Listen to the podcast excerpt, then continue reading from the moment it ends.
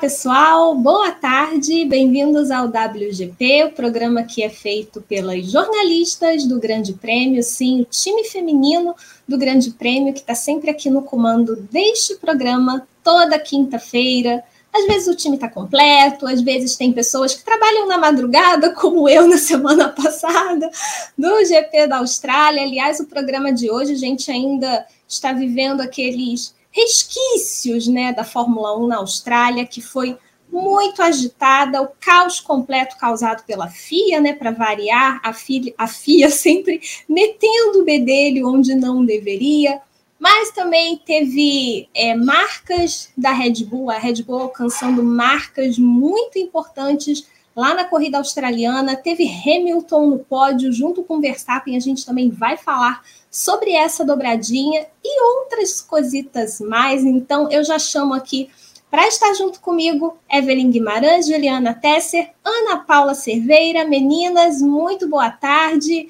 Eve, começando por você, como que você está? Seu destaque inicial, por favor. Eu vou, vou, vou também adotar o destaque inicial na apresentação de hoje. É sempre bom. Boa tarde, Lu. Boa tarde, Ana, Ju, o Rodrigo Berton que está nos bastidores, todo mundo que está assistindo esse WGP. Olha, eu queria muito abrir como destaque inicial é, o tema do nosso da nossa discussão hoje aí, essa dupla da Red Bull, que coisa estranha, né? Mas eu hoje eu, eu, eu, entro mais tarde na nossa redação virtual aqui e eu me deparo com uma série de crimes na nossa, na nossa redação. E eu tô pensando, onde foi que. O que, que, foi que aconteceu entre o final do meu plantão ontem e o começo hoje, entendeu? Mas aí eu lembrei de uma cena que estou rindo desde o início da semana, é, que é de Charles Leclerc, entendeu? Correndo atrás de miliantes com a sua, com a sua Ferrari. Inclusive, é, o Pedro Henrique Marum, ele, ele percebeu uma coisa muito sutil, mas que eu adorei que parece que o Leclerc ele dá seta, ele dá sinal para mudar de, de, de direção, para fazer curvas, enquanto persegue os meliantes que, é, que é, sorrateiramente lhe tiraram o relógio no ano passado. Eu achei fantástico. Desculpa, Lu. É, eu queria muito falar sobre a Red Bull, mas eu não posso deixar de, de, de dar esse destaque nesse momento. Olha, essa sem dúvida é a notícia da semana. Esse, esse vídeo é sensacional. Esse vídeo é sensacional. E, e o fato do Leclerc ter respeitado as regras de trânsito, mais ainda, né? Até porque poxa, piloto, piloto de Fórmula 1, tudo bem, né? Tá ali sofrendo na Ferrari, mas ele precisa dar o exemplo. Né? Não é só porque ele está ali numa perseguição, como você muito bem colocou, um meliante, uma pessoa que roubou o relógio dele, não é só porque ele está ali numa perseguição, num filme de ação, que ele não vai dar a seta para virar para a direita ou para a esquerda. Né? Então, Charles Leclerc, parabéns pelo seu conhecimento das regras de trânsito. Ju, boa tarde. Seu destaque, tudo bem?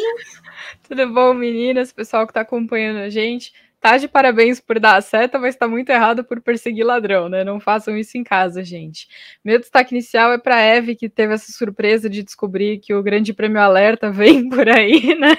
A gente agora vai entrar no ramo da, da, do crime. Brincadeira, não é esse o destaque inicial. Já que eu sei que é um tema que está na pauta, né? A gente vai falar aí dessa aliança de MotoGP com NBA, não é uma aliança, só um funcionário da NBA que vem para transformar a MotoGP, pelo menos é o que a gente espera. Então, esse é o meu destaque inicial. Sim, sim, gente. Pois é, nós vamos falar sobre a MotoGP também, que teve corrida no final de semana, nesse final de semana passado, então a gente também tem alguns resquícios da moto.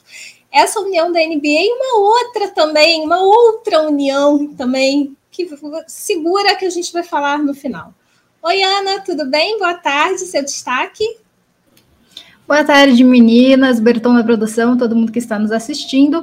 Como a Eve já pincelou né, o Grande Prêmio Alerta, que foi essa notícia do Leclerc, e também o Tosti, que falou de Tsunoda na Red Bull, meu destaque vai para a Mercedes, que saiu com um sorriso de orelha a orelha do GP da Austrália, mas fica o questionamento: é fogo de palha ou realmente teve um ritmo melhor? Acho que a gente vai falar sobre isso no programa. Vamos falar bastante de Mercedes no programa de hoje. Mas antes da gente mergulhar para valer tanto na Red Bull quanto da Mercedes, eu vou chamar a atenção para essa, essa nossa manchete, essa, essa, nossa, essa nossa manchete um tanto peculiar, né? Acredito que quem abriu assim deve ter levado um susto de ver o Tissu Tsunoda com o macacãozinho da Red Bull. Pois é, gente, isso porque o Franz Tost, que é o chefe da AlphaTauri, ele elogiou muito a, perfor a, performance do Yuki Tsunoda lá no GP da Austrália, que foi um caos completo, né? O GP da Austrália teve três bandeiras vermelhas, a FIA ali, é, inclusive paralisando a corrida, ao meu ver, sem necessidade naquela, naquela batida do Magnussen, mas a questão não é essa. Enfim, a questão foi um caos danado. Naquela segunda relargada, teve batida para tudo que é lado, e o Tsunoda acabou escapando dessas confusões, pontuou pela primeira vez na temporada, graças àquela punição do Carlos Sainz no final, ele perdeu, saiu do top 10, mas assim, é, ajuda à parte, a verdade é que o Tsunoda foi muito elogiado pelo Franz Tost, pelas corridas que ele fez, que ele tem feito nesse início de temporada, ele quase pontuou, na verdade, na corrida passada, também perdeu ali no finzinho aquele ponto, brigou bastante. Então, isso já faz o chefe da AlphaTauri olhar para o Tsunoda e ver, sim, um candidato, primeiro, à renovação na equipe no ano que vem, e já colocou, inclusive, o japonês como um futuro candidato à Red Bull. E sim, já em 2025, porque o contrato do Sérgio Pérez termina no final de 2024, e aí, se o mexicano não renovar, isso, isso significa que vai ser uma baita vaga que vai se abrir na Red Bull a partir da temporada 2025. Né? Nas palavras do Franz Tost, é, ele acredita que o Tsunoda vai estar pronto para a Red Bull em 2025. Foi exatamente essa frase que o chefe da AlphaTauri disse. Bom, eu acho que, primeiro, é uma frase que traz muitas camadas. Primeiro, porque a gente está falando de uma equipe que, na verdade, quem mexe os pauzinhos ali de quem entra e quem sai é o Helmut Marko, que é o consultor da Red Bull. Então, eu, por exemplo, não acredito que a gente não vá ver alguém da academia da Red Bull na AlphaTauri no ano que vem. Eu acho muito difícil. Só que quando a gente olha para AlphaTauri e não vê mais ali o Gasly, que antes era aquela espécie de o Salvador Gasly, né, que estava sempre ali para salvar a honra da AlphaTauri, estava ali sendo amarrado pela AlphaTauri, e agora a gente tem o Tsunoda. E o Nick DeVries e o Tsunoda nesse início de temporada já levantando esses elogios, fica a questão, né? A vaga ameaçada no caso parece ser a do Nick DeVries. Mas eu quero ir por partes e eu pergunto primeiro para Evelyn. Evelyn, empolgou ou a lógica é essa mesmo? A gente realmente vê o piloto da AlphaTauri indo para a Red Bull no futuro não muito distante. Então, é, empolgou empolgou muito, assim, muito mesmo. Porque, assim, embora o, o, o Yuki Tsunoda faça uma temporada melhor é, do, que a, do que as últimas né, temporadas dele com a AlphaTauri, é, tem atingido, assim, uma consistência maior, tem errado menos, e tenha se colocado numa posição, assim, até de líder da equipe, né? É, apesar da diferença de idade e tudo mais entre ele e o Nick De Vries, mas acaba que ele tem mais experiência na Fórmula 1 do que o próprio Nick De Vries. Então, assim, é, ele, ele atingiu, ele está num posto ali na, na AlphaTauri bastante interessante. Só que, assim, né, ele não é, é assim, particularmente uma promessa da Red Bull, né? Então, assim, ele foi colocado ali um pouco pela, pela eh, questão da Honda, um pouco porque precisava preencher uma vaga ali, porque há, algum tempo a gente fala sobre a, esse programa da Red Bull de jovens pilotos que está muito deficitário, muito escasso, né? Tá difícil deles encaixarem, eles perderam, né? Teve aquela questão com o Yuri Vips, teve é, ainda tem outros, outros caras que precisam de mais tempo. O Tsunoda era um cara que precisava de mais tempo, mas ele está ali mais pela Honda do que propriamente pelo, pelo programa. Então, assim, não é alguém que eles estejam preparando para chegar na Red Bull. Aí a gente começa a entender um pouco é, dessa empolgação do Franz Todt. Por, Todt. Por outro lado, a Red Bull está com pouca margem de manobra. Né? Então, assim, é, pode ser que apareça mesmo uma vaga dessa. Mas acho muito difícil é, isso acontecer. É, imagino que a, a, Red Bull vá tentar fazer é, mais para frente o que ela fez com o Sérgio Pérez.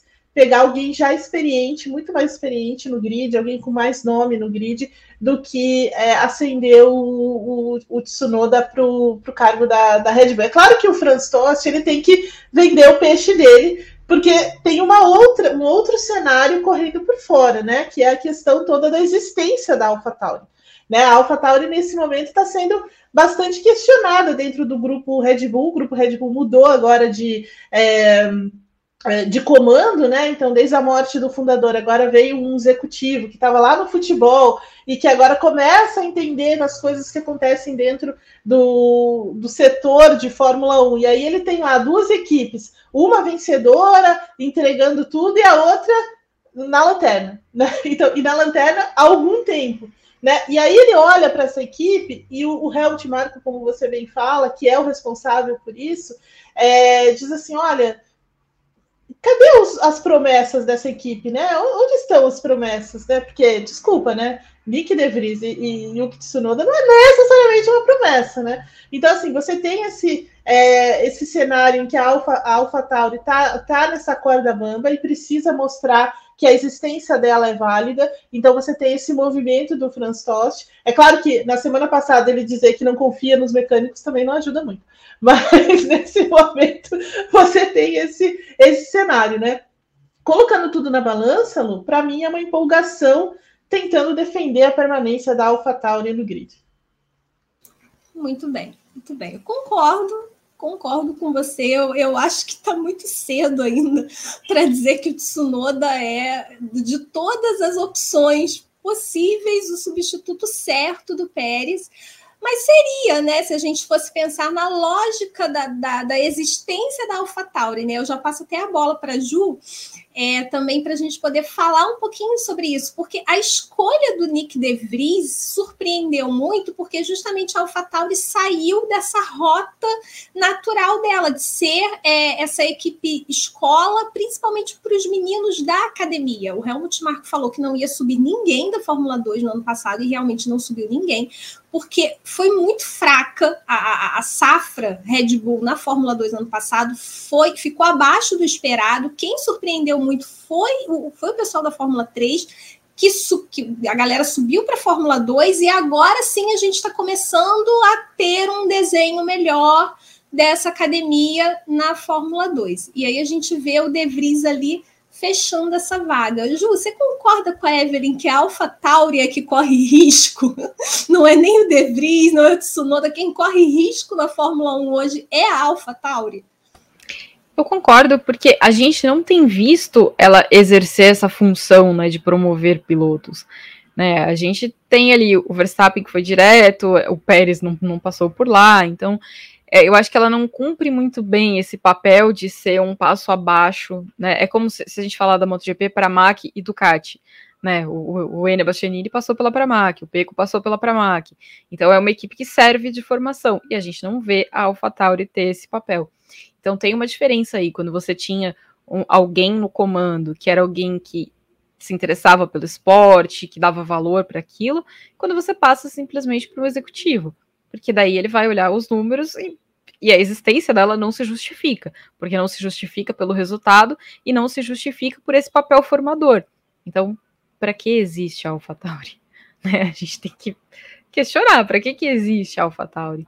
Né? É claro que do ponto de vista da Fórmula 1, ok, é importante, mas do ponto de vista da Red Bull, não faz sentido você manter duas equipes, sendo que uma te dá todo o resultado que você precisa e a outra te deixa descoberto nessa área, né? Ela não te dá é, resultado em pontuação, não te dá resultado na tabela, não te dá resultado nesse sentido esportivo e também não te dá resultado no sentido de formação.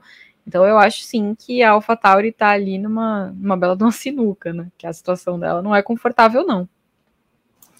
Para que existe a AlphaTauri? Eu gostei muito dessa pergunta da Ju. Eu acho que você que nos assiste nesse momento pode deixar aí nos comentários, né? Para que existe a AlphaTauri? Responda essa pergunta. Para vender roupinha, né, gente? Tem as roupinhas. Não, realmente. Tem uma função, tem uma função. a coleção realmente é muito bonita. Isso aí a gente precisa, a gente precisa admitir.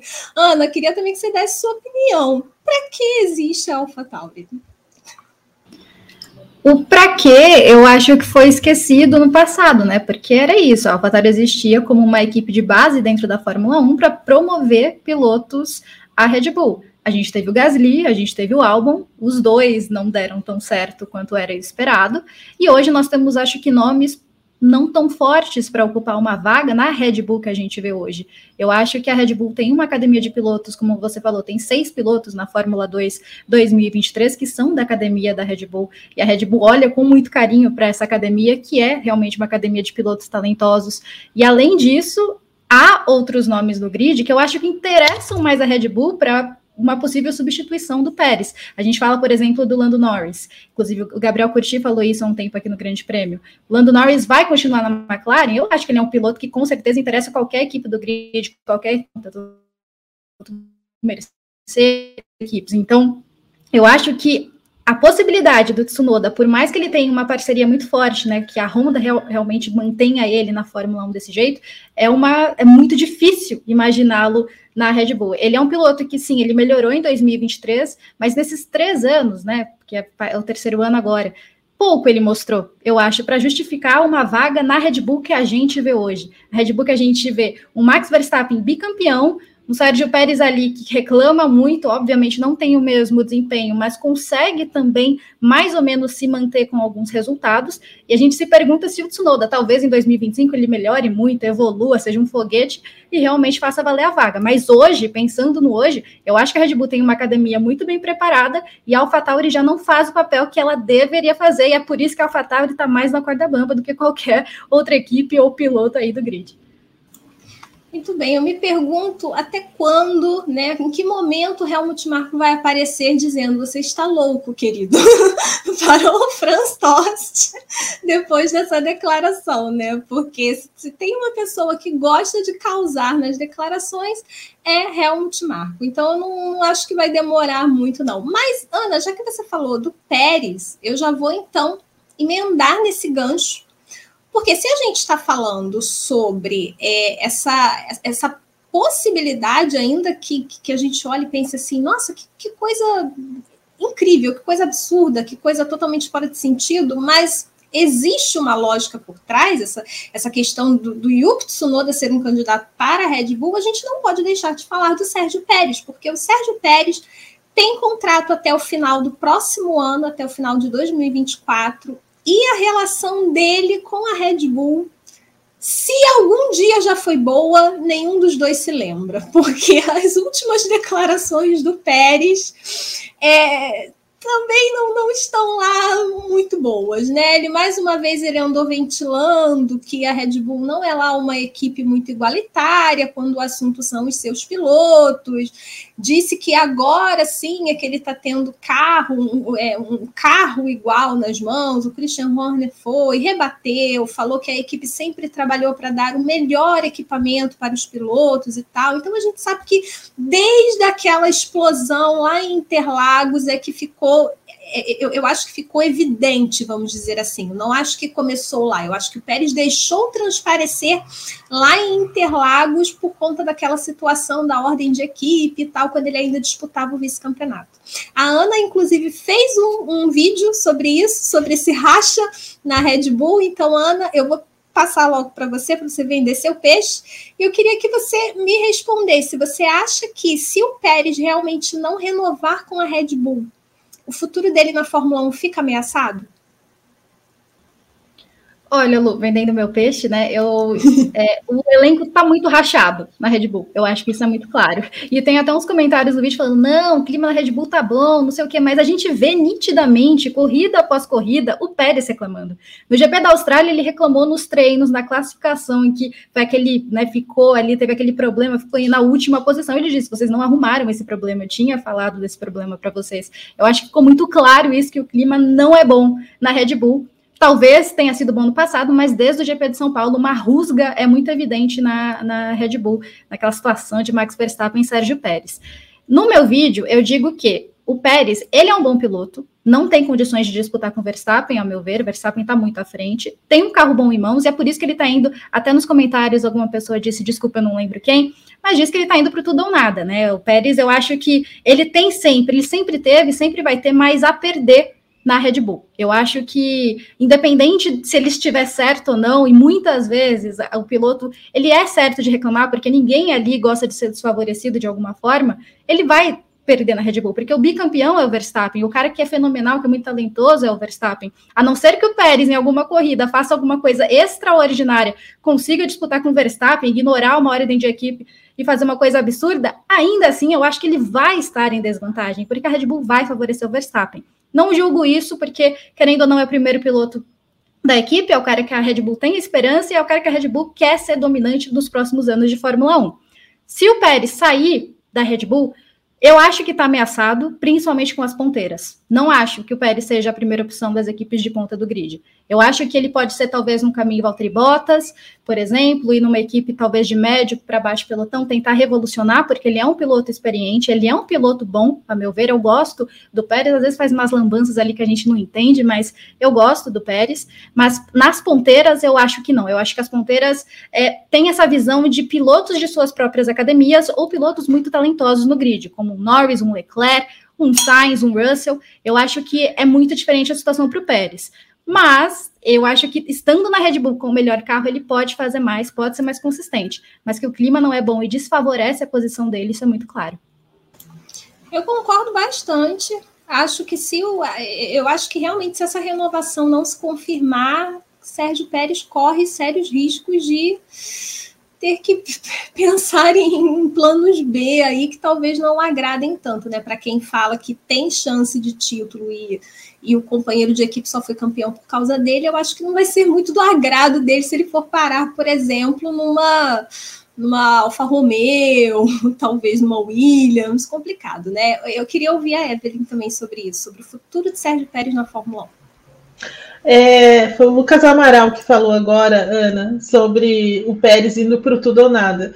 E, e, assim, essa é a chance do Pérez, né? Porque ele, ele, foi, ele, ele foi contratado pela equipe no momento em que a equipe não tinha quem colocar. E aí ela pensou, por exemplo, ela estava com, com o Alex Albon, né? E não deu certo, porque ele teve aquela temporada é, em 2021, não, 2020, né? 2020 bastante inconsistente. É, o Pierre Gasly já tinha já não, não, já não esteve bem quando é, ficou na Red Bull. A gente sabe que tem uma questão bastante é, injusta até com, com o, o, Pierre Gasly, porque ele só teve meia temporada para mostrar alguma coisa e o, e o Helmut Marko foi lá e limou linda, olha o trem, é, limou lindamente é, a, a, a, a a chance né, do, do Pierre Gasly, então assim, e depois nunca mais ele teve nenhuma, nenhuma oportunidade, parece que caiu realmente no limbo lá é, do, do Helmut Marko. É, veio o álbum também, não, não entregou aquilo que eles esperavam, e aí a, a, Red Bull passou a pensar fora da caixinha. Então, assim, e, e o primeiro nome que apareceu ali foi do Sérgio Pérez, porque ele também veio daquela vitória com a né, é, e tudo mais, então meio que ele estava em evidência ali, e foi uma foi uma é, sabe assim, quando você tem todas as, tu, tudo tudo converge para aquilo ali, e a Red Bull pegou o Pérez. Mas o Pérez, assim, ele está longe né, de ser é, de, de, ter uma performance perto do, do Verstappen, né? Então, assim, é um abismo ali. Ele é, ele tem o seu talento, tem a sua habilidade, é, é um cara muito combativo, mas ele tem muitas falhas ainda, apesar de tanto tempo de Fórmula 1, né? Então, assim, ele não tem um, um ritmo consistentemente forte, é, ele não tem ainda uma grande, ele não é ainda um cara que vai destoar em classificação, por exemplo. Então, assim, tem algumas coisas no Pérez que ainda faltam para ele é, sabe, chegar junto com, com o Verstappen ou tentar uma ameaça mais consistente. Isso ele não tem ainda. Mas ele tem um bom carro nas mãos. Né? E esse carro que ele tem nas mãos hoje é uma coisa que, que me parece muito correta, que ele mesmo falou, é que o carro hoje ele não é tanto ao estilo do Verstappen. Né? Ele casa em, em alguns elementos, mas ele não é completamente como era antigamente, né? como era antes da, dessa mudança de regulamento. É, então, assim, ele está mais fácil, mais versátil, melhor, né, é, você se adapta melhor a esse carro para conseguir tirar mais dele, é o que o Pérez está mostrando esse ano. E ainda, a Red Bull tem um carro melhor do que os seus, do que seus adversários. Então, assim, é a oportunidade do Pérez. Ainda estamos no início do ano, ele já tem uma vitória. É, então, assim, se ele não aproveitar esse momento, sabe, ele vai sucumbir. Né? E aí a Red Bull, a gente sabe como eles são, né? Antigamente falava em moedor de carne, coisa e tal, né? Aquela coisa bem, né? Que elas que, que realmente acontecia lá dentro, né? As coisas eram é, todas as avaliações eram muito severas, né? O Helmut Marko muito rígido com os pilotos e coisa e tal.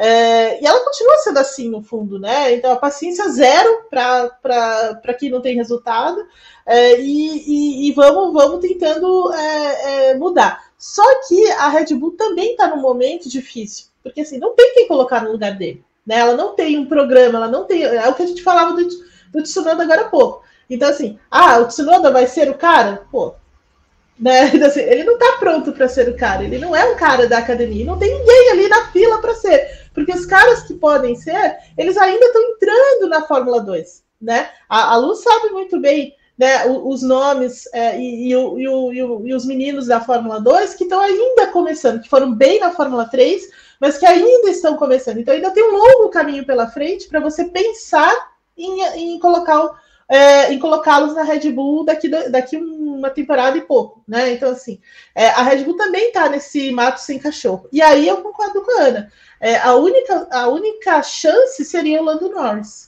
Né? Então, e aí, nesse caso, o Lando Norris tem que se desfazer, tem que se livrar o mais rápido possível é, da McLaren. Só que olha como as coisas são, né? E aí você tem o Lando Norris. E, o, o, terceiro cenário disso tudo é: o Verstappen vai querer mesmo alguém como o Lando Norris na equipe? Então, é, tá vendo? não é tão óbvio, né? Não é tão lógica a coisa, né? Porque você tem vários elementos aí. Mas é, o Pérez, assim, de certa forma, ele tem um futuro ameaçado, porque ele está tentando ali é, é, incorporar o Nico Rosberg, entendeu? Porque ele não tem o status do Nico Rosberg, também não tem a, a, mesma, né, a mesma postura, a mesma posição dentro da equipe, mas ele está tentando, ele está tentando fazer isso, aproveitando o melhor carro da Red Bull. E esse é o momento para fazer isso. Se ele não conseguir, ele vai continuar aí nessa, nessa toada e Daniel Ricardo está ali também, né? Pronto para qualquer eventualidade. Né? E assim, e o Ricardo certamente, se eventualmente a, a, a Red Bull falar, ah, Sérgio Pérez, então, já deu, né? Vá tomar a sua tequila, comer o seu, a sua guacamole ou qualquer coisa assim. O que, que a Red Bull vai fazer? Vem, Ricardo. Só que a posição do Ricardo vindo para dentro da equipe vai ser muito diferente da posição que ele tinha antes. Ele vai ser sim o segundo piloto. Né? Então, assim, nesse ponto de vista, a Red Bull está resguardada, mas ela não tem nenhuma, ela não tem ninguém promissor, né, para entrar ali. E aí, uh, nesse caso, o, o Pérez também anda na corda bamba. Olha, muito bom. Eu, eu gosto muito desse, de, desses, de, desses cenários, assim, dessas especulações e tal. Acho bem interessante quando a gente começa a montar essa, essas possibilidades e a gente está falando de algo que só vai acontecer ao final do ano que vem, né? Então, para vocês verem, a partir de uma declaração, uma declaração totalmente empolgada do Franz Tost, né? Tudo o que isso pode desencadear. E assim, só para fechar com relação a, aos pilotos da Fórmula 2, é, o piloto mais elogiado pelo Helmut Marko até o momento é o Isaac Hadjar, que correu na Fórmula 3 no ano passado, brigou pelo título até a última corrida, mas esse ano na Fórmula 2 ele ainda não conseguiu uma rodada consistente. É um piloto de muito talento, de muito arrojo, mas ainda não conseguiu uma rodada consistente. Assim como o Enzo, que também teve problemas, principalmente na Austrália, muitos problemas.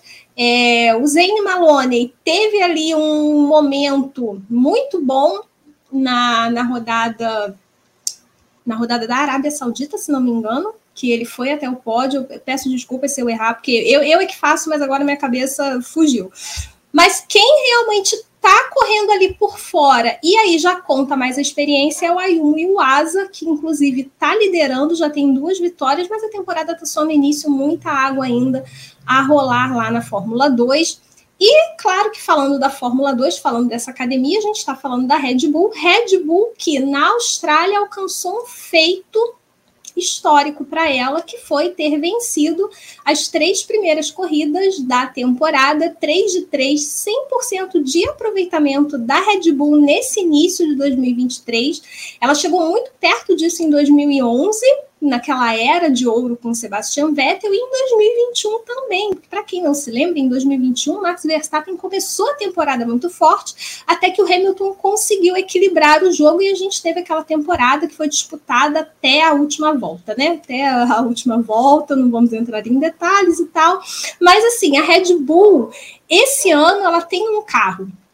que é uma evolução do ótimo RB18, só que ela tem alguns problemas ainda com esse carro, ela sabe que precisa melhorar algumas questões de confiabilidade e tudo mais. Só que, de fato, quando a gente olha tanto para o Verstappen quanto o Pérez, a impressão que dá é que os dois ainda não tiraram o máximo desse carro sempre parece que eles estão segurando um pouquinho o desempenho, e quando a gente de fato vê, principalmente o Verstappen, acelerando tudo que ele pode, a Red Bull vai sumir a lá Mercedes no início da era híbrida. Eu vou começar com a Ju, que a Ju não falou na última rodada, então vou começar com a Ju. Ju, você acha que esse cenário da Red Bull 100% de aproveitamento nesse início já é para entregar o caneco ou muita coisa ainda pode acontecer? Eu acho as duas coisas. Eu acho que muita coisa ainda pode acontecer, mas a gente não vai fugir de um título da Red Bull. Até porque, assim, a Red Bull sim tá muito forte, tá muito melhor, mas a gente também tem que olhar que as outras equipes também têm fragilidades importantes, né? A Ferrari tinha um, carro bom no ano passado e esse ano não tá no mesmo nível, ela não cresceu, ela, ou ela ficou empacada no lugar ou ela foi um pouco para trás. Então, a Mercedes, tadinha, tá perdidaça no rolê. Então, a situação está muito mais confortável para a Red Bull também por causa da concorrência. Então, eu acho que sim, muita coisa ainda pode acontecer na temporada. É uma temporada muito longa, mas o que quer que aconteça, eu acho que a gente vai ver o título da Red Bull, sim. Ana, quando você olha para esse grid hoje, quem você acha que tem mais condições de impedir essa barbada da Red Bull? Que a gente olha e a gente fala, ah, Red Bull vai ser campeão, com um pé nas costas, né? Vai ter problemas, vai quebrar, Verstappen no final das contas vai ser campeão. Quem é que tem mais chances de tirar esse, esse título da Red Bull? A FIA, só.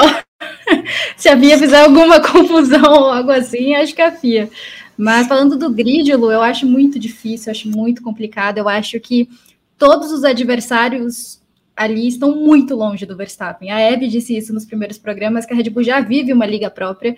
Eu acho que o conjunto Verstappen RB19 é praticamente perfeito. É muito difícil imaginar, talvez, uma caída na temporada. Tudo pode acontecer na Fórmula 1, mas é algo muito perfeito. Como você disse, sempre parece que a Red Bull está segurando um pouco o desempenho da RB19. Acho que tem alguns motivos para isso, justamente pela punição que eles têm, né? Querendo ou não, são menos testes. Então, eles, até no meu vídeo de hoje, inclusive, que eu falo que o, a Mercedes, né, o Hamilton, está sonhando em fechar a lacuna para a Red Bull. Eu digo isso que a Red Bull parece aquele time que precisa fazer um a 0 2 a 0 e depois gerenciar a vantagem, e isso em todas as corridas. A gente viu na Austrália a facilidade do Verstappen abrir uma vantagem depois de retomar a ponta da corrida, e ele só ali depois de derrapar na grama caiu, mas assim, 3 segundos, de 10 foi para 7, depois já se manteve. Ele voa realmente nas corridas, é muito bizarro isso acontecer. Como eu disse, acho que no Twitter um tempo, ele parece que tem aquele foguetinho do Mario Kart, sabe? Que ele vai e ninguém mais vê. Então, eu acho que é muito difícil imaginar qualquer coisa acontecendo com esse Verstappen, com esse carro. A não ser que a FIA faça uma lambança absurda ou o carro quebre, que a confiabilidade sempre é uma questão. Foi uma questão no início de 2022, mas eu vejo a Red Bull mais preparada quanto a isso.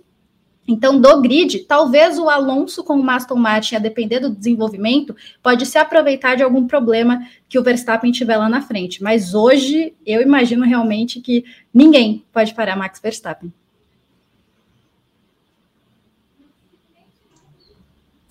Voltei e tinha caído. Perceberam, né? Leve quedinha. Uma leve queda. Pois é, mas sabe o que, que é isso? Isso é porque nós temos, nesse momento, 164 pessoas na nossa live assistindo. Muito obrigada a você que está aqui dando essa audiência maravilhosa. Só que você ainda não deixou o seu like. São 103 likes que aparecem aqui para mim, com 164 pessoas. Então, por favor, deixe seu like. É muito comum você estar tá assistindo e aí você esquece de deixar o like, mas agora que eu te lembrei, você vai deixar o like e ainda vai dizer o número do seu like para você provar que você deixou o seu like aqui nesse programa, ajudando, claro, esse time maravilhoso do Grande Prêmio, não é, meninas? Pois é. Deu uma travada geral aqui, mas eu consegui pegar tudo que a Ana falou. Antes de travar, eu fiquei só com o áudio.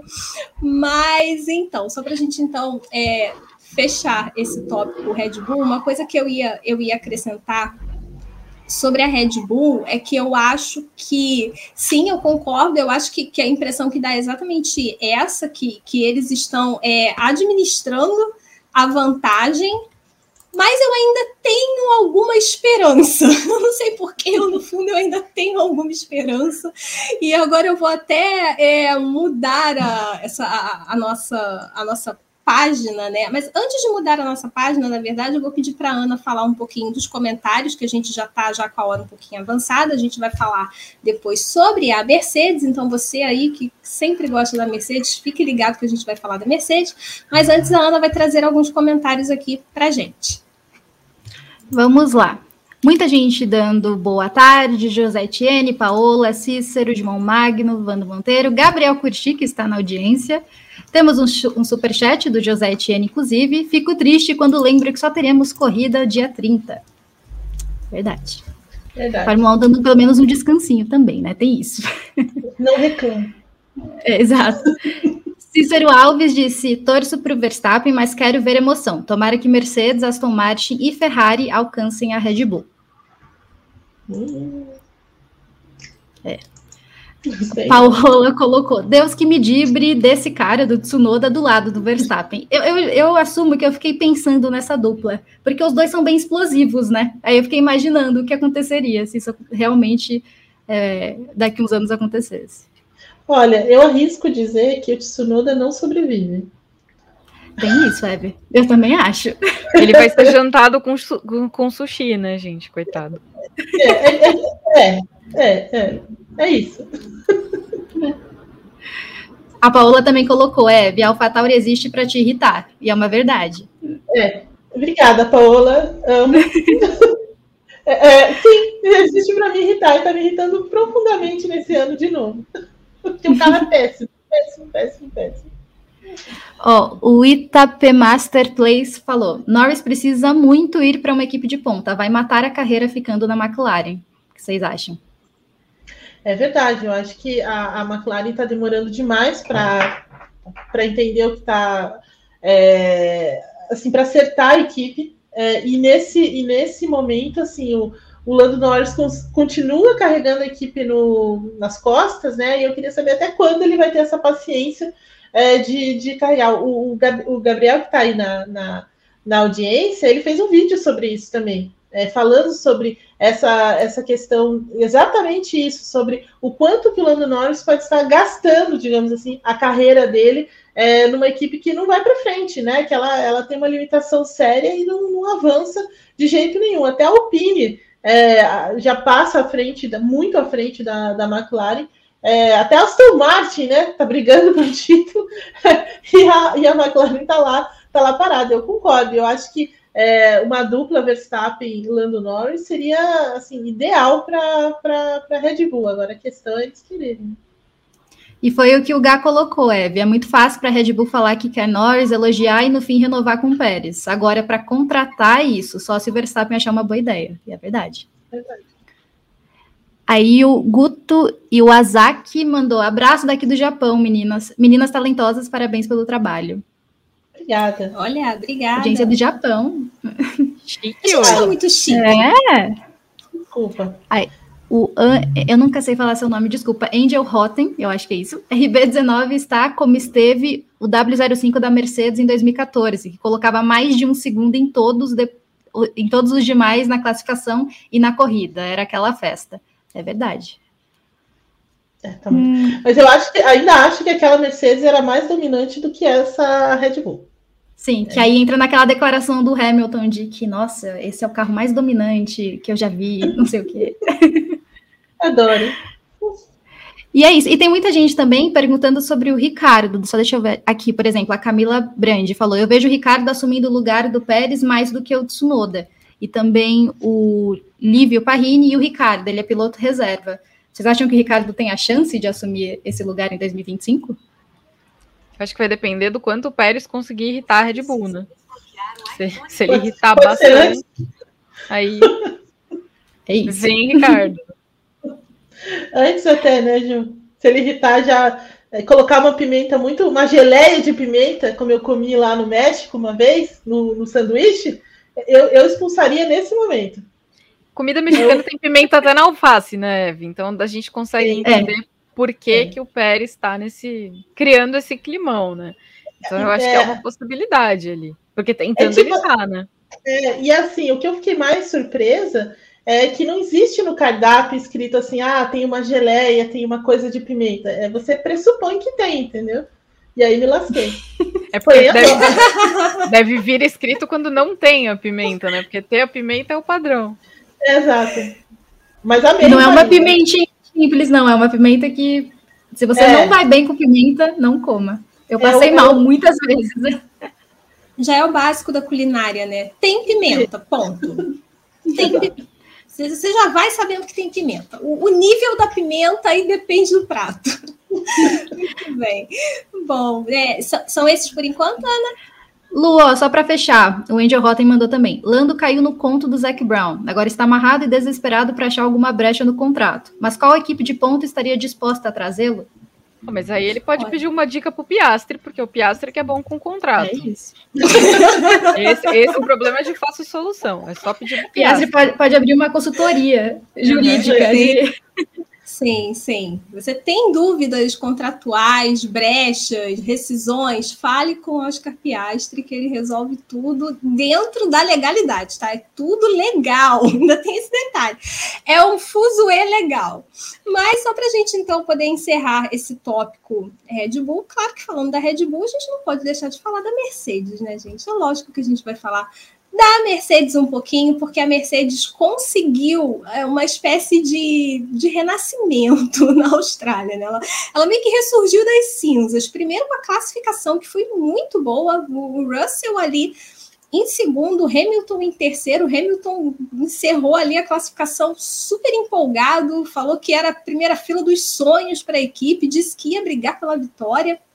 E de fato, ali no início, o Russell conseguiu pular na frente do Verstappen, o Hamilton em segundo. Então, quer dizer, parecia a Mercedes dos velhos tempos. O Hamilton foi ao pódio e isso é o mais positivo que a gente pode falar, porque o Hamilton mostrou um ritmo muito forte, ele conseguiu controlar o Fernando Alonso. É importante a gente, a gente ressaltar isso, porque quando o Alonso ameaçou se aproximar, o Hamilton tinha uma gordurinha ali, conseguiu controlar aquela distância. Então, isso é, é, o grande ponto positivo do fim de semana para a Mercedes, porque na verdade ela acabou é, caindo naquilo que ela mais tinha de, de importante, o maior trunfo da Mercedes, que foi a confiabilidade. O, o, o, Hamilton não, o George Russell teve uma quebra de motor, que era algo que não acontecia desde 2019 com a equipe, lá com o Valtteri Bottas, se não me engano, no GP do Brasil, deixa eu só colar aqui da minha colinha que foi sim no GP do Brasil que o Valtteri Bottas de 2019 ele teve uma quebra de motor. Então, é, é, é uma, aquele famoso banho de água fria, né, o Ive? Porque a gente vê a Mercedes de repente conseguindo pular na frente da Red Bull. E aí o tanque de guerra quebrou. O que, que aconteceu? Foi circunstancial, então, esse desempenho da Mercedes na Austrália? Opa, sou eu. É isso? Ah, tá. É que de repente ficou tudo silêncio, eu não vi mais. É, mas olha, Lu, é, eu acho que tem um elemento sim de circunstancial que é o que, que foi foram dois na verdade dois pontos assim que a, que a Mercedes conseguiu é, alguma a, dar um passo à frente, digamos assim. A primeira coisa foram, foi a questão dos pneus. A Mercedes conseguiu tirar mais desses pneus numa pista que, que foi um pouco estranha. Não que ela seja muito abrasiva, ou que ela é, cause um desgaste muito acentuado dos pneus, não é isso. Mas é, a questão dessa pista é porque em baixas temperaturas foi difícil de atingir é, o calor ideal, né? Então muita gente teve problema com isso principalmente na sexta e no sábado. A Red Bull, inclusive, teve problema com isso, mas a Mercedes não. A Mercedes conseguiu trabalhar um pouco melhor é, com esse de, dentro desse, desse cenário e ainda conseguiu é, tirar a performance quando esquentou mais, né? Que foi no domingo. Então, quando a temperatura subiu um pouco mais, ela também foi melhor. E a outra questão foi o acerto aerodinâmico do carro, que funcionou muito bem. Né? Então, assim, é, embora a, a, a, média de. Né, a, embora a, pista tenha sido modificada e tenha, e tenha tido trechos de maior velocidade, ainda a Mercedes conseguiu se defender e conseguiu ir bem aonde ela. É, para onde ela acertou o carro, que são as curvas de média, velocidade tudo mais, as frenagens. Então, assim, a Mercedes conseguiu um acerto melhor e que fez com que ela se colocasse em uma posição melhor até no grid e tudo mais, mas principalmente em ritmo de corrida, né? É, nada ainda muito próximo da Red Bull, então a gente viu a facilidade com que o Verstappen passou o Hamilton ali é, logo, logo no começo, né? Depois de toda aquela confusão com da, do, do, início da corrida. É, então, assim, ele, eles realmente não têm a, o mesmo ritmo de corrida. Tanto que o Verstappen estava fazendo um segundo, um segundo e meio até. É, ele estava sendo mais rápido do que, do que o Hamilton, embora o Hamilton estivesse também guardando os pneus lá e tudo mais. Mas ainda assim é um ritmo bem, bem, bem diferente das duas equipes. Mas a, a Mercedes acertou nisso. Né? Então ela acertou, ela conseguiu um acerto de não de trabalhar melhor os pneus e também um acerto aerodinâmico melhor do que foi na Arábia Saudita, por exemplo, muito melhor do que foi no Bahrein. Isso é consequência dela entender melhor o carro, né? Então, assim, essas duas corridas foram importantes e, a, e o espaço entre elas também foi importante para a Mercedes começar a entender esse carro, começar a entender onde ela pode tirar mais performance, o que funciona, o que não funciona. Começou a ouvir mais o Hamilton, né? Então agora já tem outras coisas que eles vão vou mudar a partir de uma, de uma observação que o Hamilton fez. Então, assim, tem algumas coisas que a, que a, que a Mercedes começou a ver que funcionam, né? Então, assim, e nessa corrida, particularmente, é, ela acertou em tudo que ela fez, todas as mudanças, tudo que eles conseguiram fazer ao longo do final de semana deu certo. Né? E, e aí você tem uma largada também muito importante, né? Assim, aí você tem uma largada em que o Verstappen larga mal, né? E também o Verstappen é mais cuidadoso que o normal, né? Porque não é muito comum ver o Verstappen deixar aquela porta aberta ali do lado, né? E numa boa, né? Passa o Russell e tudo mais, né? Enfim, ele estava numa boa, porque ele não queria correr muitos riscos e sabia que, claro, para Mercedes era importantíssimo é, correr riscos, né? Para tentar vencer, para tentar fazer alguma coisa. E ele não precisaria disso. Então, assim, é, contou com essa, digamos, com esse vacilo do, do, do Verstappen para pular na frente e tentar alguma coisa, mas sem dúvida eles encontraram alguns, alguns pontos de melhoria é, nesse carro, mas o Toto Wolff já disse que não, a gente vai continuar querendo mudar demais o carro para Imola, então tem algumas outras coisas que eles estão é, percebendo. Então, por exemplo, ontem o James Ellison já falando no, no, no, vídeo tradicional da Mercedes, né, da semana, que eles vão focar muito na, na suspensão, né, de, isso tudo de uma visão do Hamilton, né, então vou mudar todo o sistema de suspensão, todo o acerto de suspensão. O Hamilton falava sobre a posição do cockpit, mas esse aí não tem o que fazer, né, isso aí só construindo um carro novo. Mas, assim, tem alguns elementos que a, Mercedes já está preparando é, também baseado nesse conhecimento que eles tiraram da Austrália. Mas, é, no fim das contas, respondendo é, essa pergunta diretamente, foi mais circunstancial do que um, um desempenho genuíno. Eu fico até com medo quando você falou assim que ah, a Mercedes entendeu o carro. Eu, tenho muito medo. Porque... Eu também, eu também tenho medo. Eu falei, eu falei, eu falei isso, mas no fundo é, é muito cauteloso. Mas Tomara que Tomara é, que não, né?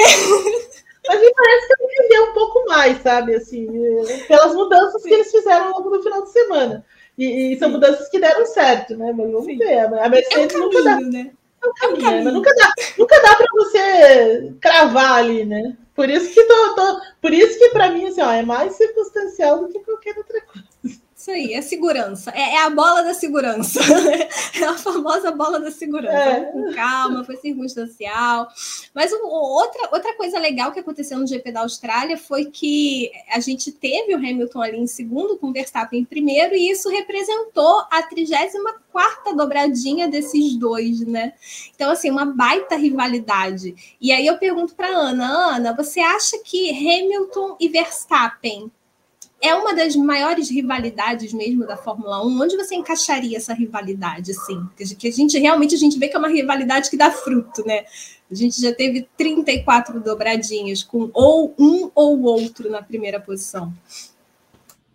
Eu acho sim que é uma das maiores rivalidades. Eu acho que o Verstappen, talvez ele seja um dos maiores rivais do Hamilton, se não o maior do Hamilton, a meu ver, porque a Red Bull montar um projeto de anos para você bater de frente com a Mercedes no último ano de regulamento, como foi 2021, e você superar a Mercedes, que vinha numa sequência muito absurda, eu acho que isso mostra muito como os próximos anos da Fórmula 1 serão legais. É por isso que eu acho que a gente torce tanto para o Hamilton continuar por muitos anos na Fórmula 1, porque ao mesmo tempo que a gente viu a Red Bull batalhando ali para construir um carro capaz de bater de frente com a Mercedes, eu torço para que a Mercedes construa um carro capaz de bater de frente com a Red Bull, porque eu acho que hoje, na Fórmula 1 atual, Hamilton e Verstappen é a disputa que a gente quer ver é, no grid. Acho que não é a maior, mas com certeza está ali talvez não sei dizer no top 10, acho que top 5, não sei, tenho dúvidas, eu sou muito indecisa quanto a isso, mas eu acho que com certeza é uma das maiores, Lu. Eu acho que é aquilo. Quando a gente fala de Senna e Prost, não existiriam grandes campeões se não existissem grandes rivais. E o Verstappen, eu acho que ele se encaminha claramente para vencer mais títulos, para conseguir mais títulos na Fórmula 1, escrever mais seu nome na história. Eu acho que isso engrandece os dois. O que o Hamilton já conquistou e o que ele batalha para conseguir, né, continuar conquistando, ao mesmo tempo que o Verstappen é um talento nato da Fórmula 1. Eu acho que isso é muito claro para todo mundo. A dominância que a Red Bull tem é muito graças ao Verstappen também, porque não há carro excelente se você não tiver um piloto capaz de guiá-lo.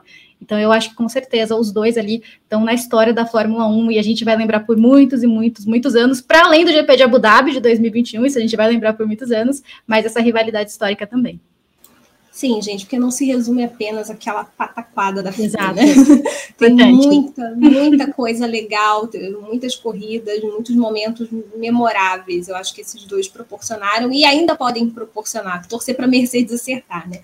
Antes da gente virar a página do nosso programa, dos nossos comentários, né, dos nossos tópicos aqui. Se você ainda não deixou o seu like, eu peço para você deixar o seu like.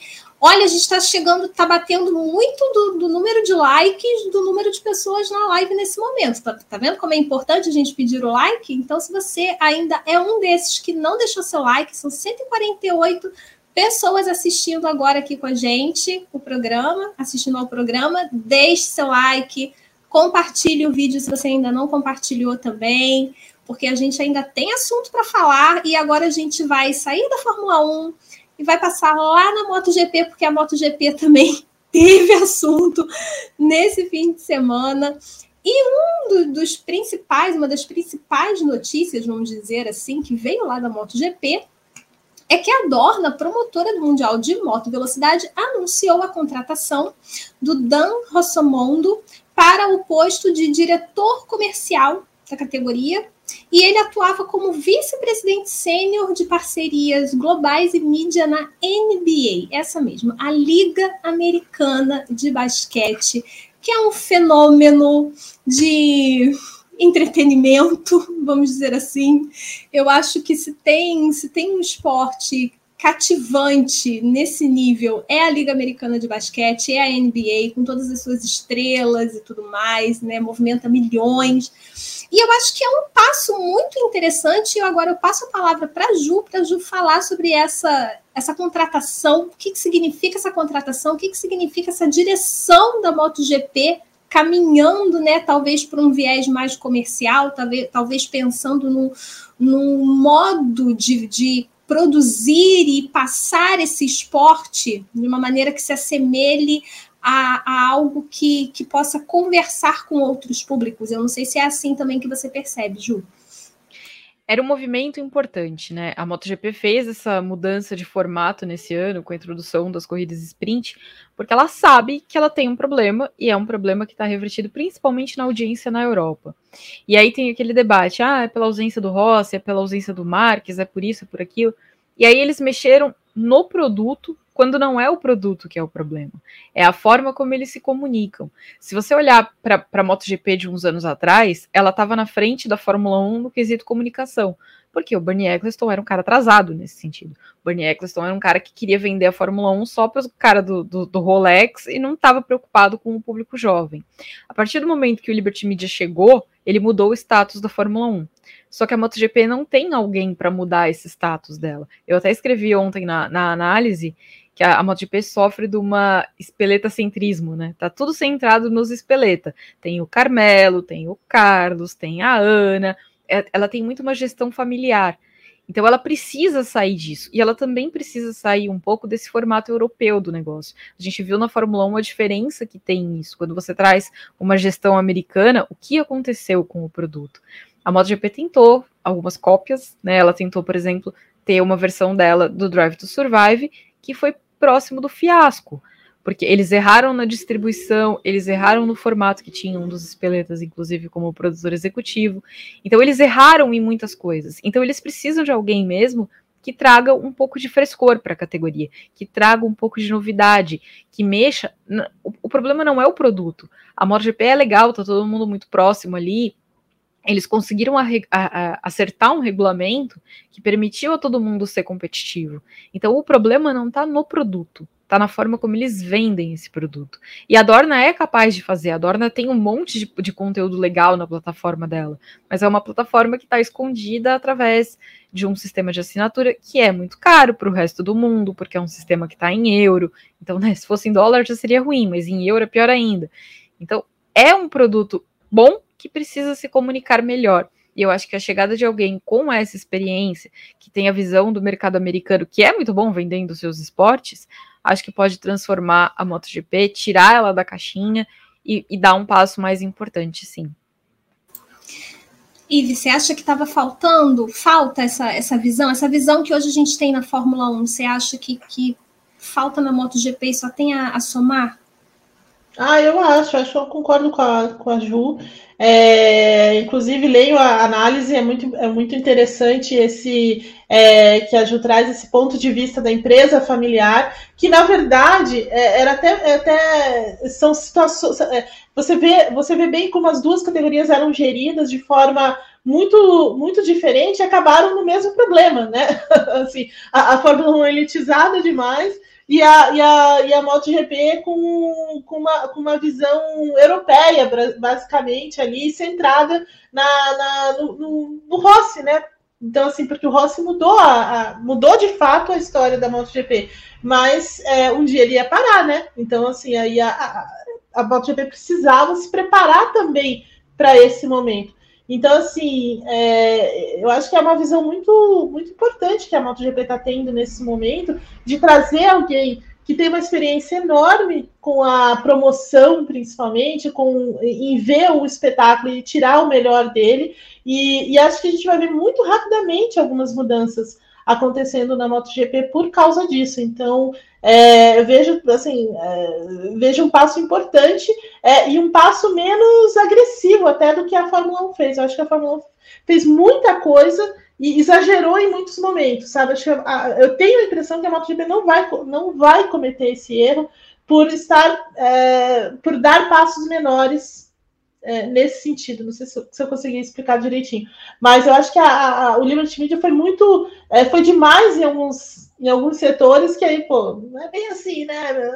Não é bem assim. Eu acho que a, a meio que olhou isso e, e também vai, vai entender um pouco mais e, e dar passos mais precisos nesse, nesse sentido, pela experiência dessa pessoa que está chegando. Então, assim, se, se realmente rolar dessa forma, acho que a gente vai ver é, mudanças é, interessantes e rápidas é, nos próximos meses. É, isso é importante. Eu, eu, queria ouvir a Ana também, que a Ana está sempre envolvida na cobertura da MotoGP, então também queria saber sua opinião antes de eu, de eu passar para o tópico que eu também vou querer a opinião de todas vocês.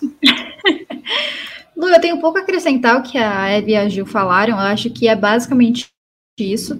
Eu acho que é muito claro que tanto a MotoGP quanto a Fórmula 1, ela já tem um público fiel. O público que ela conquistou vai assistir a MotoGP independentemente de estar lá Valentino Rossi ou não, até porque, como a Gil falou, a MotoGP ela é muito legal ela é muito competitiva. E é como a Gil falou também, eles trabalharam para deixar ali todo mundo competitivo, com condições de pelo menos disputar um pódio, disputar uma vitória. Então, eu vejo muitos comentários falando, nossa, quando uma categoria está muito dominante por uma, eu vou para outra. E a MotoGP, ela é uma loucura, não só a Moto 3, que é sempre uma loucura, a MotoGP também está sendo. Então, eu acho muito importante ter essa nova visão de você sair um pouco do que você já tem, porque aquele público ele vai continuar lá, ele vai querer continuar acompanhando a MotoGP. Você precisa prospectar mais pessoas para olhar esse produto que é tão valioso. Eu acho que foi muito isso que o Liberty Media fez. Eu acho que também com base em divulgação em redes sociais, eles conseguiram pegar mais fãs e tem muita gente jovem chegando para assistir a Fórmula 1. E eu acho que a MotoGP segue o mesmo caminho. Como eu digo, é um campeonato muito legal e eu acho que eles têm um produto valioso que eles precisam olhar com mais carinho e olhar com uma perspectiva maior, porque eu acho que dá para crescer muito. O exemplo que eu deu sobre o Drive to Survive da MotoGP foi absurdo, os erros de divulgação, onde ia passar ou não, e eu acho que eles têm material para fazer isso ser mundial, de uma plataforma talvez maior que alcance mais pessoas também. Concordo, concordo, e eu acho que Fórmula 1 e MotoGP, inclusive, né, que estão mostrando aí, estão avançando e tudo mais no, no, seu, no seu formato, na sua maneira de divulgação, nessa captação de novos públicos. E elas estão avançando e elas estão, é, assim, buscando coisas novas tanto, né? Estão sempre buscando alguma coisa nova, que inclusive surgiu a ideia, olha só que ideia, de a gente ter MotoGP e Fórmula 1 no mesmo fim de semana. Sim, essa ideia, ela apareceu, ela veio de Carmelo Espeleta, que resolveu conversar com quem? Com o Stefano Domenicali, que também andou tendo ideias brilhantes por aí Inclusive querendo acabar com os treinos livres, dizendo que três é muita coisa, que um só basta, os pilotos ainda foram na onda. Realmente, assim, para gente que trabalha, três treinos livres é demais. Eu acho que um seria o suficiente, mas as equipes precisam dos treinos livres para poder trabalhar nos carros, né? Aí eles andaram conversando e tiveram essa ideia. Olha, quem sabe? Por que não a gente pensar em juntar as duas categorias no mesmo final de semana? Ô, Juliana, vai dar certo isso? Claro que não. Tipo, olha que insano, né? É, é, eu gostei muito que quando o Carmelo falou sobre isso a primeira vez, ele disse que a ideia da Fórmula 1, uma corrida de rua em Madrid. Amigo, uma corrida de rua com a MotoGP? Tu tá querendo o quê? Liquidar todo mundo, né? Só, só se for não, assim, corrida de rua na MotoGP não, não, não tem. É, você quer corrida de, de rua de moto, você vai lá pro TT da Ilha de Man, que todo ano acontece, todo ano tem morte pra caramba e todo mundo fala, esse negócio deveria acabar. Então, gente, peraí, né? Não, não tem essa possibilidade. O Carmelo deu uma segunda entrevista pro AS e aí ele falou realmente que a segurança é, é, o, é o, principal ponto de, de, de, dificuldade, porque, por exemplo, se a gente vai para um, um circuito permanente, a MotoGP precisa do Airfence, precisa do Airfence, porque a gente viu o que aconteceu com o Paul Espargaró, e a Fórmula 1 não poderia ter o Airfence, então teria que ficar pondo e tirando, pondo e tirando, pondo e tirando. É, é, é uma coisa difícil de se fazer, né? Não, não é tão simples assim, ah, vou lá, tira a barreira de segurança. Então tem uma complicação. Ele também apontou que tem algumas coisas do ponto de vista comercial que são complicadas, mas que isso ele acha que, que poderia acontecer. Mas que de qualquer forma, isso é para muito adiante, não é para agora. Acho que seria legal do ponto de vista de visibilidade da categoria, mas é uma insanidade se a gente está falando da segurança dos pilotos a gente tem assim pouquíssimas pistas, na verdade, no calendário da Fórmula 1 que coincidem com o calendário da MotoGP. A gente vai ter, por exemplo, a próxima etapa da MotoGP vai ser no Circuito das Américas e a Fórmula 1 corre lá no Circuito das Américas, né? Então, se a gente olhar, talvez uma ou outra dê para considerar a ideia. Oi, Ive, o que você achou dessa ideia? Eu gostou ah, da ideia? Eu acho maluquice completa, né? Mas é, não, porque imagina a redação do Grande Prêmio nesse dia. Não, a loucura não, que vai não. ser, a loucura.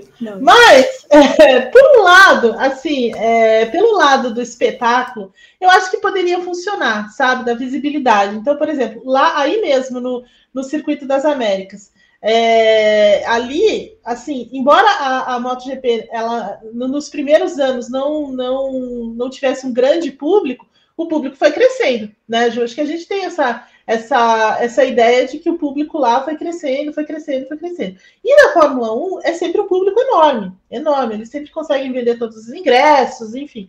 Então, e é uma pista que, como recebe as duas categorias, eu acho que, que poderia ser uma, uma primeira experiência, porque assim, além de receber as duas categorias é, e, e, aí atender todas as questões relacionadas à segurança, que são exigências da MotoGP, que são até maiores do que no caso do, da Fórmula 1, do carro, né? É, e tudo mais. É uma pista enorme, então dá para acomodar todo mundo, inclusive as pequenas, as irmãs, né? Tanto da Fórmula 1 quanto da, da, MotoGP, né? Então daria para acomodar todo mundo. Talvez não naquele na, no pit lane é, é, no pit lane original, né? Não As 24 pit... horas do dia não vão caber tudo isso aí, não, hein, Eve? Ah, você tem razão, você tem razão. Acho que talvez tenha que fazer que nem faziam em, em Laguna, né? Que é só a MotoGP para Laguna e tudo bem, né? Mas, assim, eu acho que em termos de espetáculo seria fantástico, assim, eu acho mesmo. Eu acho, mas, assim, em pista, num autódromo, né? Num autódromo mesmo, não. É, em pista de rua é uma loucura, né? A Ju lembrou da, da, da, da, Ilha de Man, mas até pouco tempo tinha corrida em, em Macau, né, Ju? Tem, tem corrida de moto em Macau. Calcula, se a Fórmula 3 lá em Macau já dá. Imagina uma corrida de rua, eu, não consigo, isso, eu nunca consegui conceber essa corrida lá Macau, nunca, nunca, mas enfim.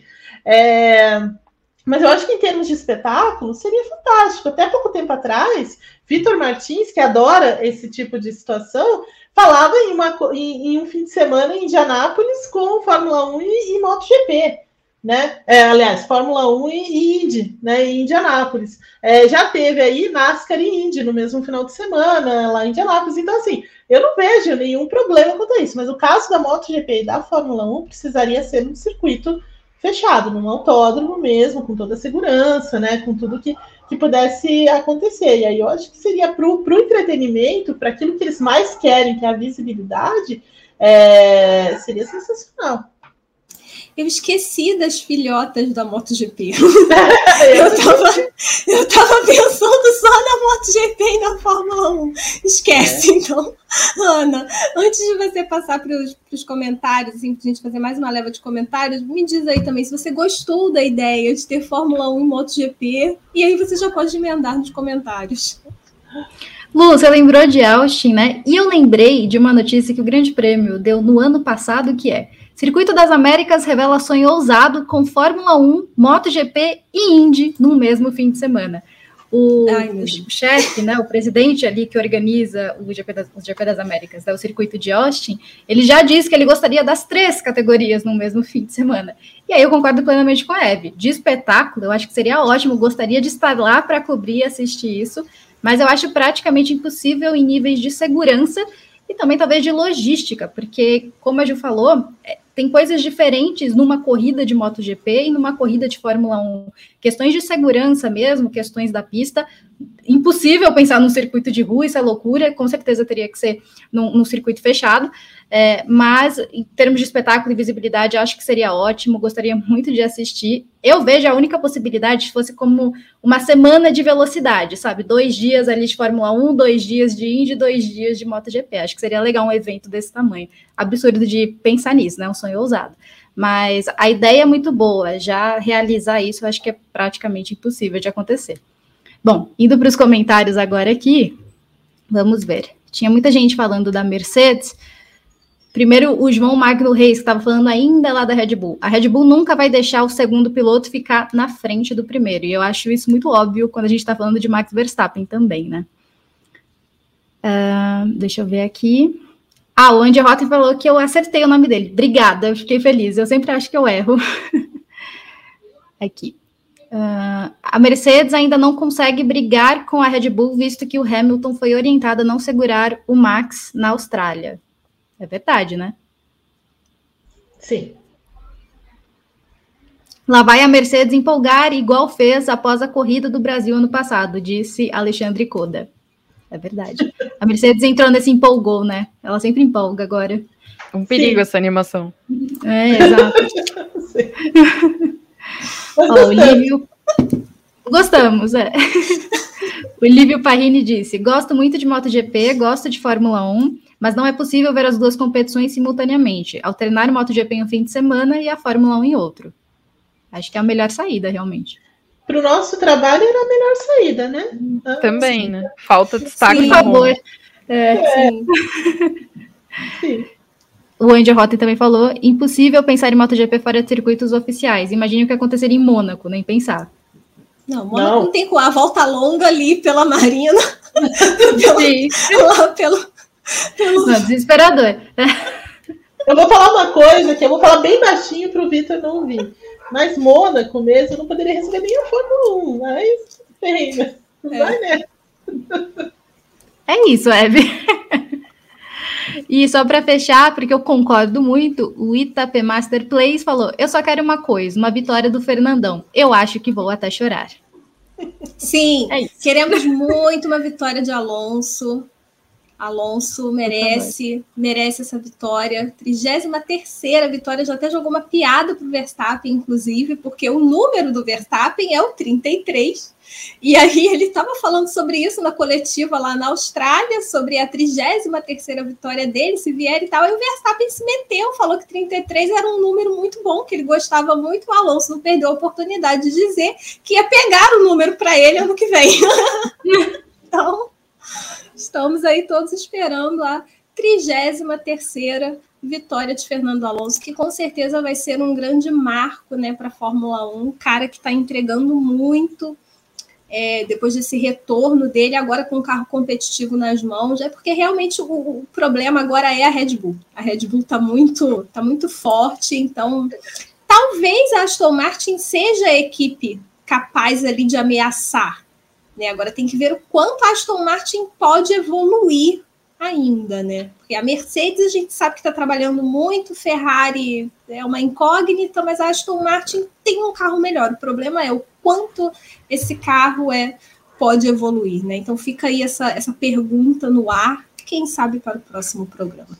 Bom, pessoal, nós estamos nos aproximando do final do nosso programa, 135 pessoas aqui com a gente. Nós tivemos 174 likes aqui. Gostei, muito bom, mas eu tenho certeza que teve gente que assistiu, saiu e não deixou o like. Então você que ficou até aqui o fim, se você é um desses que está aqui até o fim e ainda não deixou seu like, também deixe seu like Compartilhe esse vídeo para quem não conseguiu acompanhar esse programa ao vivo, pode, vai poder assistir a gravação. Aí você deixa também nos comentários é, aqui da nossa gravação tudo, toda a sua opinião sobre Red Bull, sobre essa, esse devaneio de Franz Tost com Tsunoda na Red Bull, sobre Max Verstappen, Mercedes, é, MotoGP e Fórmula 1, o que, que você acha dessa ideia? Se você concorda, se você acha que seria legal, que é possível a gente ter MotoGP e Fórmula 1 no mesmo fim de semana? Quero saber a sua opinião.